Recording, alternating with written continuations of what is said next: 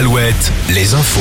Et nous retrouvons ce matin Denis Lebars. Bonjour Denis. Bonjour Nico, un mot d'abord sur le temps à l'image de ce que nous avons vécu ces derniers jours. C'est un ciel partagé entre nuages blancs et larges éclaircies qui nous attend pour tout le week-end sur le Grand Ouest. Le tout avec des maxis autour de 18-19 degrés et toujours ce vent du nord qui empêche le mercure d'aller plus haut.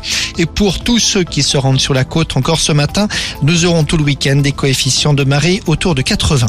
Et sur les routes, justement, les départs en week-end, pour l'instant, pas de difficultés. Après les gros bouchons d'hier soir, les prochains ralentissements attendus pour ce matin à partir de 9h30, 10h.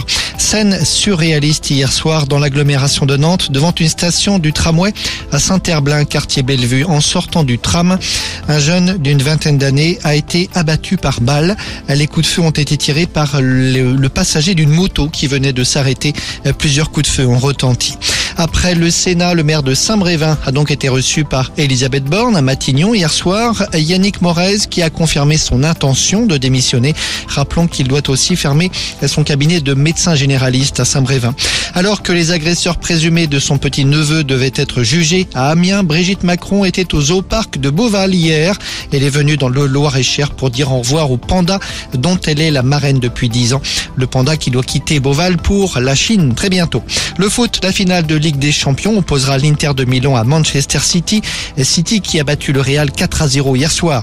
Les trophées de la Ligue nationale de basket ont été remis. Victor Wembanyama a tout raflé, 5 trophées, dont celui de meilleur joueur de la saison. L'entraîneur de Cholet Basket, Laurent Villa, a lui décroché le trophée du meilleur entraîneur. Excellente journée, on se retrouve à 9h.